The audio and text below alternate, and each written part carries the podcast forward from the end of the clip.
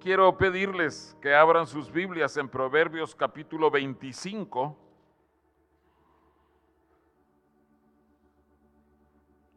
Y versículo 11. Si ustedes han estado prestando atención a los mensajes de los casi dos años, año y nueve meses ya, le pusimos a esta serie de mensajes, sin imaginarnos que la pandemia iba a durar dos años, eh, palabra a su tiempo. Y conscientes de que cada persona que Dios usara para compartir con nosotros una palabra del Señor, es, iba a traernos palabra de Dios en su tiempo. Pero quiero que veamos una eh, característica más de las palabras. Proverbios 25, 11 dice, manzana de oro con figuras de plata es la palabra dicha como conviene. No solo dicha a su tiempo, sino palabra dicha como conviene. Y quiero que veamos en esta hora eh, qué oportunidades nos da Dios de decir palabras como conviene. ¿Y qué pasa si no lo hacemos? Eh, eh, si no decimos palabras como conviene, porque está a ambos lados. Y quiero confesarles algo de, la intimidad de nuestro hogar. Eh, ustedes van a entender por qué es tan importante y por qué es tan íntimo esto. Pero en nuestra habitación mi esposa y yo, hay dos letreros, hay otros letreros, pero hay dos letreros que tienen que ver con las palabras. Uno dice, una palabra amable puede cambiarle el día a alguien. Se los repito, una palabra amable puede cambiarle el día a alguien.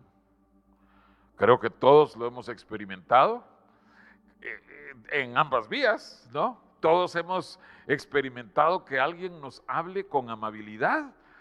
Y, eso, eh, si había una situación tensa, una situación difícil, esa amabilidad de la otra persona nos hace sentir mucho mejor. O al contrario, cuando Dios nos usa a nosotros para nosotros dar una palabra amable, que, creo que más por esto es que tenemos ese, ese letrerito ahí, para recordarnos que nosotros mismos podemos ser agentes de bendición si nosotros tenemos una palabra amable, por difícil, por tensa que sea una circunstancia. Pero hay otro letrero. Ese es un proverbio. Si quieren anotarlo ahí, no necesitan ir ahí porque yo se los voy a mencionar. Proverbios 18, 23. Proverbios 18, 23 dice, el pobre habla con ruegos, mas el rico habla con dureza. Recuerden, estamos hablando de nuestras palabras. Estamos hablando de palabras dichas como conviene. Y entonces, hermanos, vemos aquí que las actitudes de nuestro corazón, como nosotros nos consideremos a nosotros mismos, eso hará que nosotros hablemos conforme a nuestro corazón. Si nos consideramos pobres, nosotros vamos a hablar con ruegos, con suavidad, con ternura. Pero muchas veces si nosotros nos consideramos ricos, y, no necesariamente de dinero, pero sí ricos de prepotentes, llenos de cosas, llenos de qué sé yo, de, características que nosotros creemos que nos hacen mejores, esas palabras van a salir con dureza. Pero recordemos, las palabras dichas como conviene son manzana de oro con figuras de plata. Entonces, quiero que veamos en qué circunstancias nosotros somos puestos a prueba por Dios. Dios nos da la oportunidad de nosotros ser de bendición diciendo palabras como conviene. Pero lo primero que veamos, y, miren hermanos, este, este versículo en 2 Corintios 2, esta verdad que aparece en este versículo eh, debiera eh, hacernos a nosotros vivir con mayor cuidado, pidiéndole al Señor, Señor, ten misericordia de mí, yo quiero ser un instrumento en tus manos. Dice eh, 2 Corintios 2, comenzando eh, um, verso 14. Mas a Dios gracias, el cual nos lleva siempre en triunfo en Cristo Jesús y por medio de nosotros manifiesta en todo lugar el olor de su conocimiento. Porque para Dios somos grato olor de Cristo en los que se salvan y en los que se pierden. A esto ciertamente olor de muerte para muerte y a aquellos olor de vida para vida. En otras palabras, Dios nos pone a nosotros con la capacidad de ser de bendición con nuestras vidas, con nuestro testimonio, con nuestras palabras. Pero miren cómo termina Pablo este, este pasaje.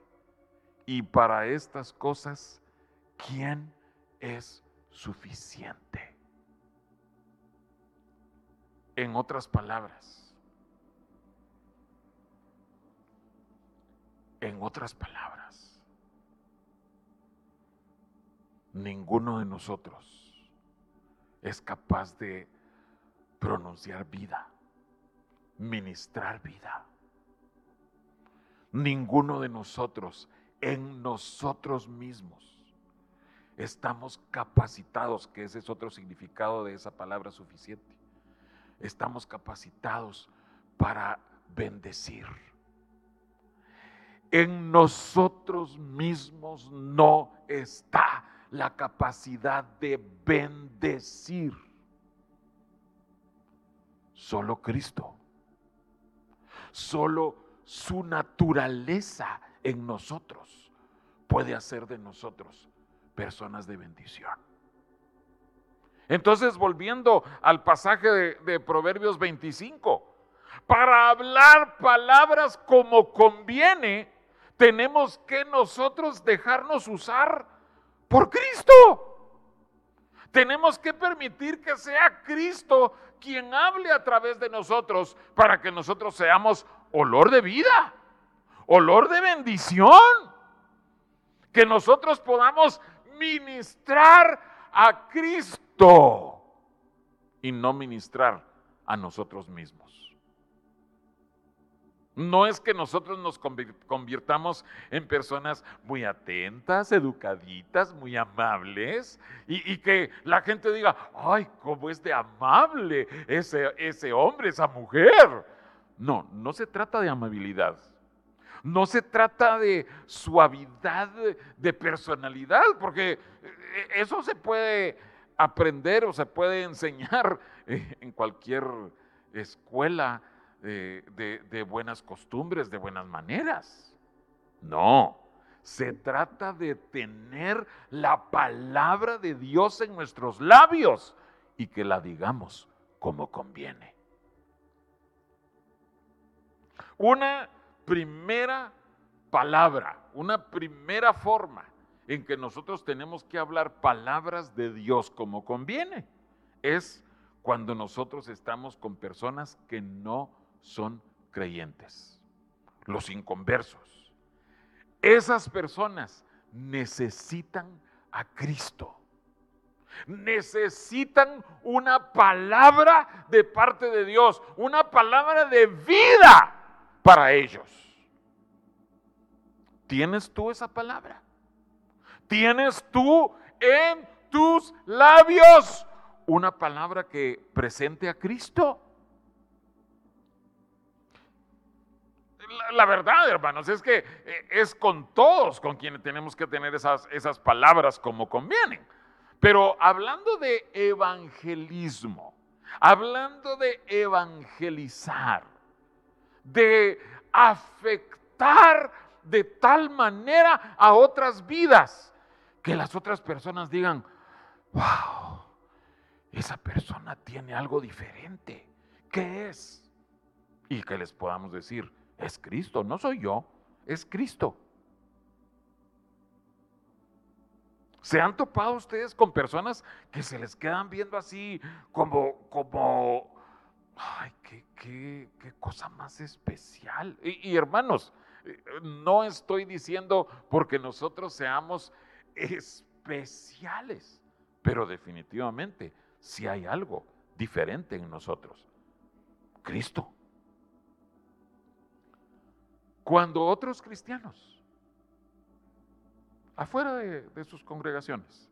Cuando otros cristianos tratan con ustedes, se dan cuenta de que ustedes tienen algunas cosas un poquito conservadoras, por ejemplo, su música, eh, su forma de vestir es mucho más eh, conservadora, sus cortes de pelo, hermanos, hermanas, eso también da un mensaje. Entonces se nos quedan viendo. Uy, ese, tiene cara de pastor, pero pastor raro. Y en eso empezamos a hablar. ¿Tienen ustedes la palabra de Cristo morando en ustedes? De tal manera que al abrir sus labios, las otras personas dicen, ah, este tiene de Dios, este sí tiene a Cristo.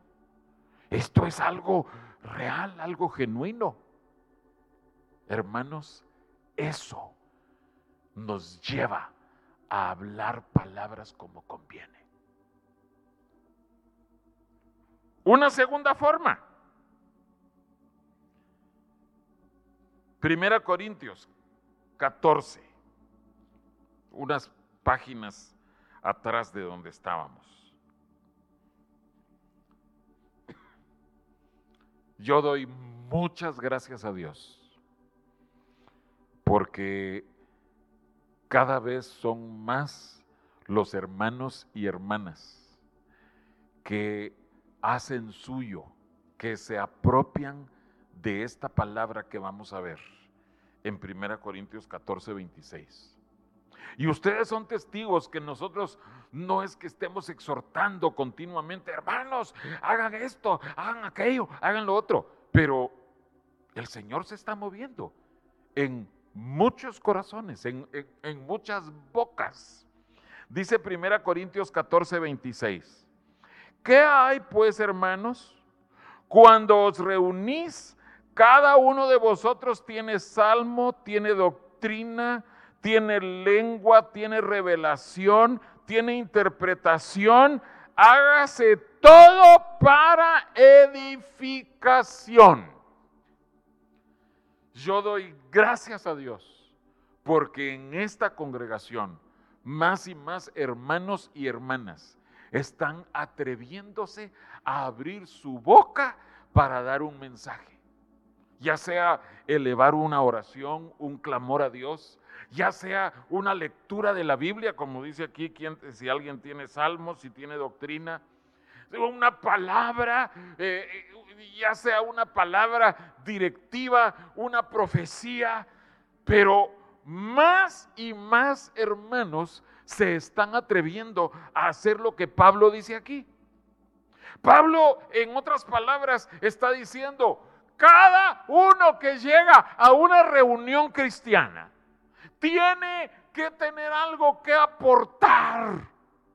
No solo llegamos a sentarnos ahí, bueno, a ver qué nos dice el mensaje del predicador hoy. No, Dios va a hablar a través del vaso, de la vasija que, que vaya a pararse en una plataforma y predique. Pero repetidamente.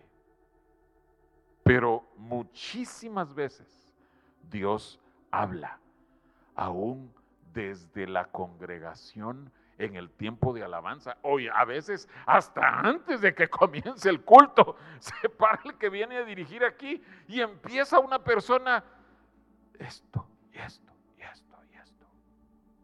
Palabras dichas como conviene. Y yo quiero animar. Yo sé que este mensaje lo van a escuchar personas de fuera de nuestra congregación, pero quiero animar incluso a personas de otras congregaciones que guiados por el Señor y bajo la autoridad de sus líderes, ¿sí? respetando siempre el liderazgo de sus iglesias, que ustedes, que nosotros le pidamos al Señor, Señor, puedes hacer de mí una vasija útil, aunque yo solo esté sentado en las bancas o en las sillas. Aunque no me toque pasar a dirigir, también pasar a dirigir es clave. E, e, el dirigir la alabanza y el tener eh, los coros, el, el, rumbo del fluir de Dios, eso es, eso es importantísimo. Pero en la banca o aquí en la plataforma, que Dios nos permita tener palabras como conviene, palabras a su tiempo. Pero yo les decía que muchas veces son oportunidades perdidas en mi propia vida. Pero, hermanos, me da vergüenza reconocerlo. Porque esta verdad que les estoy compartiendo, yo la experimenté desde hace treinta y tantos años. Yo a veces llegaba a la iglesia y había estado buscando al Señor antes del culto. Y a veces yo tenía una palabra, pero como que no era la palabra, pensaba yo. Y cuando me quedaba callado. Y en eso el predicador al predicar predicaba exactamente lo mismo. Ay, ¿por qué no lo dije? Y saben, me ha sucedido todavía en meses o años recientes.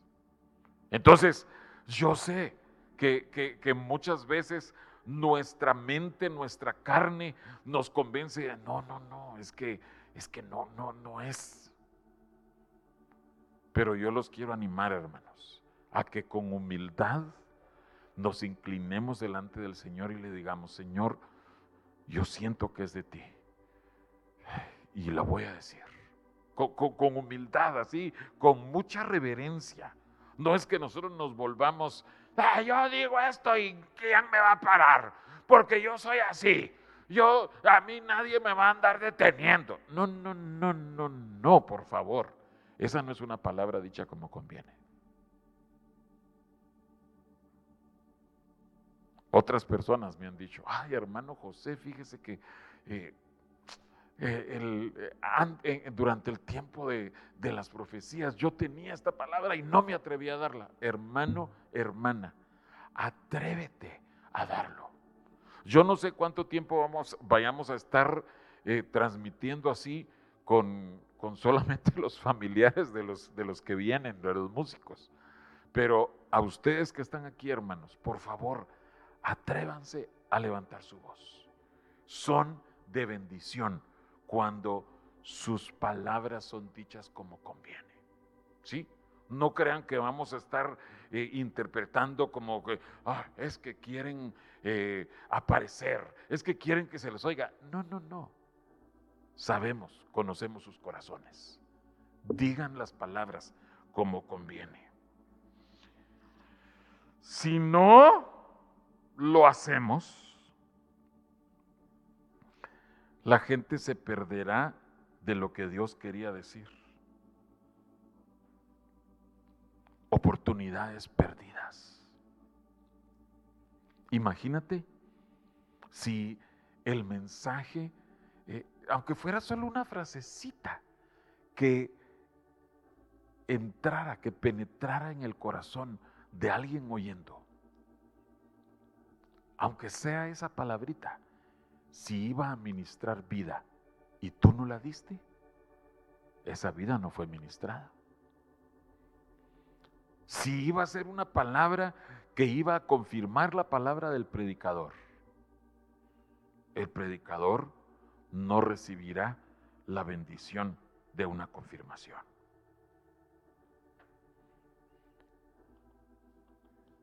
Y ahora damos un pequeño cruce, una vuelta en el rumbo del mensaje.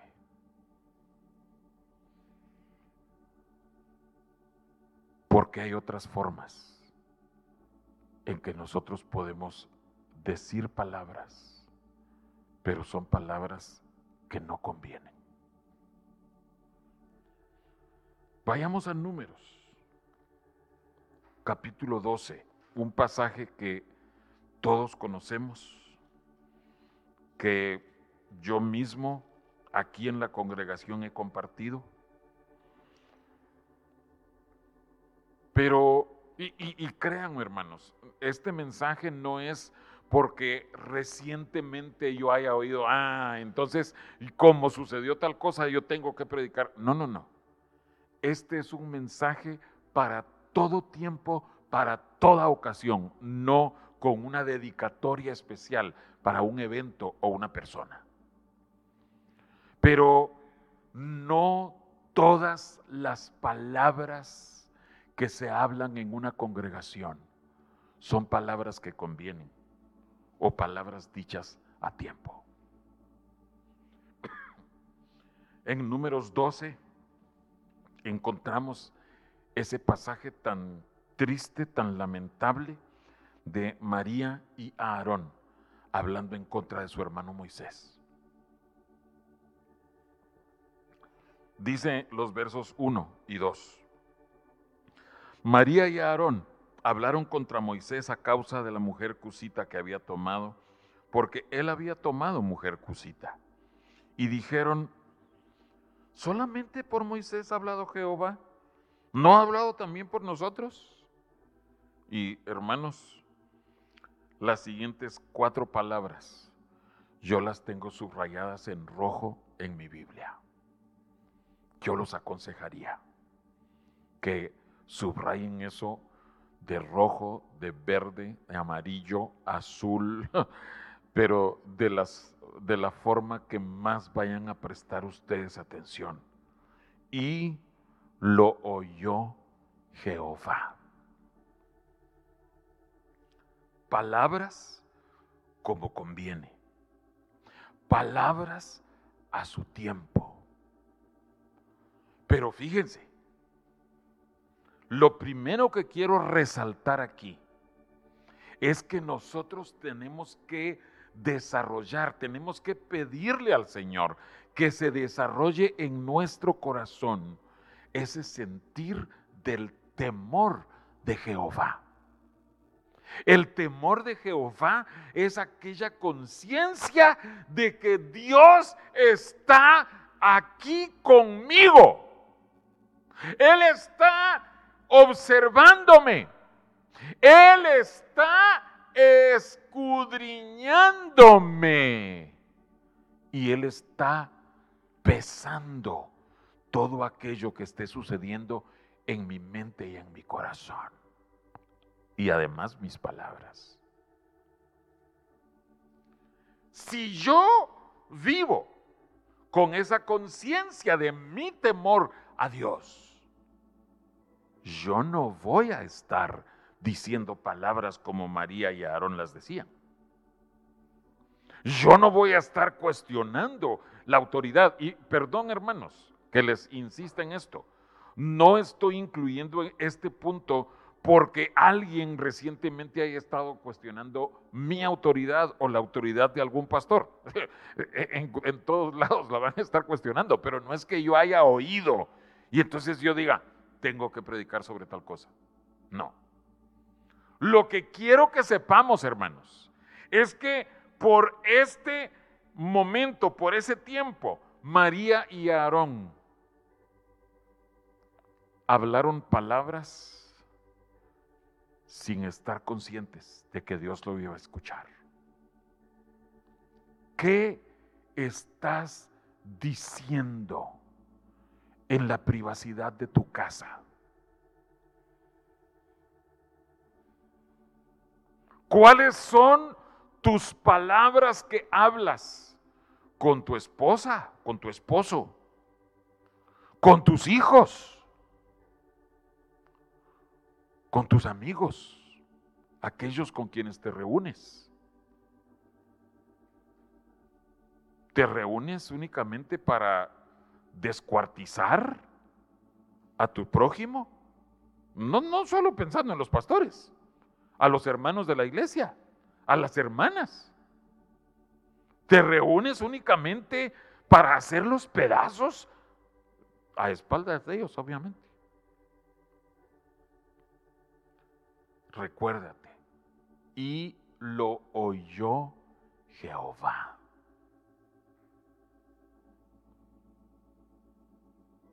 Hermano, hermana, cuando tú escuches a tu cónyuge, a tus hijos o hijas, vaya, a tus nietos, a cualquier amigo, cualquier amiga que así que, que, dé a, entender como que va a empezar a hablarte mal de alguien, de quien sea. Pero aquí estaban hablando mal de su, de su hermano, que resultaba que era su pastor. Cuando tú oigas que empieza a sonar como que va a hablar alguien mal, tú tienes que cortarlo inmediatamente lo siento. Aquí no se va a hablar mal de nadie porque Dios nos está oyendo. Eso es lo primero que tenemos que ver de este pasaje. Y lo oyó Jehová. Hmm. Pero lo segundo, veamos el contenido. ¿Qué estamos esparciendo con las palabras que nosotros hablamos? ¿Qué estamos esparciendo? ¿Rumores? ¿Chismes? ¿Crítica? ¿Sedición? Ay, miren hermanos, eh, eh, se los menciono así rapidito, pero Van dos años seguidos. Dos años seguidos. Que a principios de año,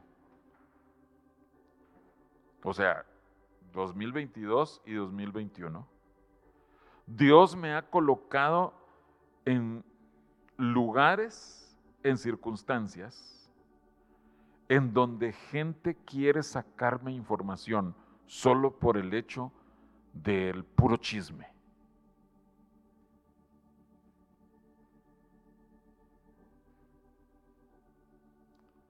Tiene que ver con gente de nuestra congregación o de nuestra ciudad yendo a Guatemala como estudiantes.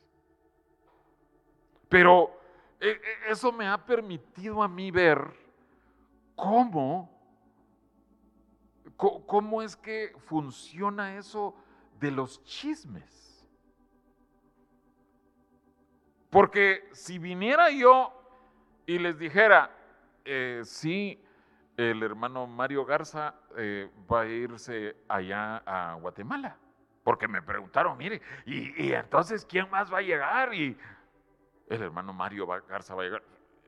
Pero me refiero a personas X, no a autoridades allá. Si las autoridades me preguntan, yo tengo que decirles, hermano, sí, eh, fíjese que la familia Garza va a ir. Pero eso no es chisme. Eso es, me están pidiendo la información correctamente. Pero gente que no tiene nada que ver. ¿Por qué necesitan saber eso? Porque entonces dentro de su círculo de amigos, ya pueden decir, yo tengo información, pero información genuina, original, originada del propio pastor. Así es que te gané. Aquí te comparto. Vienen fulano y fulana. El fulano fue nacido en tal fecha y su dirección es esta y otra y se dedica a tal cosa. Entonces, ¿qué pasa dentro de ese círculo de amigos? miren, eh, invariablemente los rumores cuando se esparcen van cambiando, ¿verdad? Eh, van distorsionándose.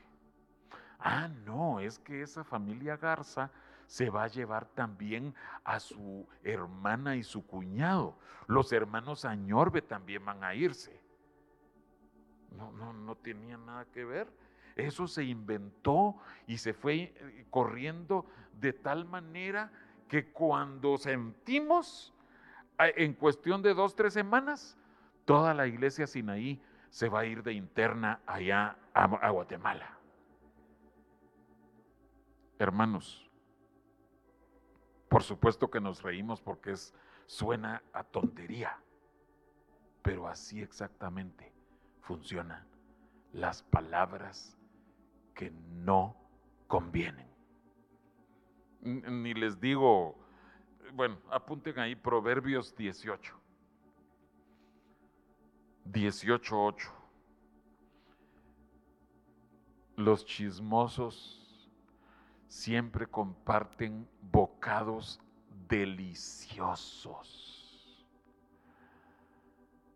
Pero gracias a Dios yo pude ver que estaban sacándome información y yo no dije nada. No, hay, gente que está orando.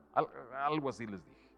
Y es cierto, muchos hermanos, muchos jóvenes, muchas señoritas, eh, el año pasado estaban orando y este año también están orando. Pero no te prestes a críticas, a burlas,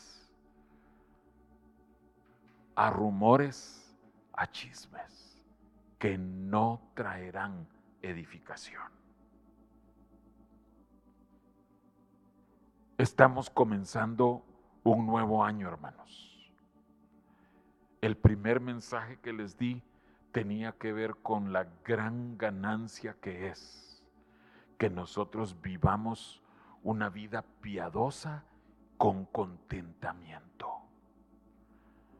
Pero esta segunda palabra es igualmente importante y va a ser igualmente determinante de cuánto crezcamos en este año nuevo.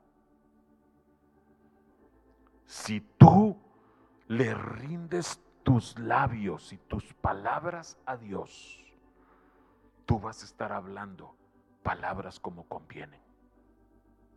Cada mañana tú no vas a necesitar pasar, porque por eso tenemos esos letreros eh, en nuestra habitación. Una palabra amable puede cambiarle el día a alguien. El pobre habla con ruegos, el rico con dureza. Pero si tú y yo le rendimos nuestros labios al Señor, vamos a estar hablando palabras que ministren vida. Amén. Y que hagamos eso.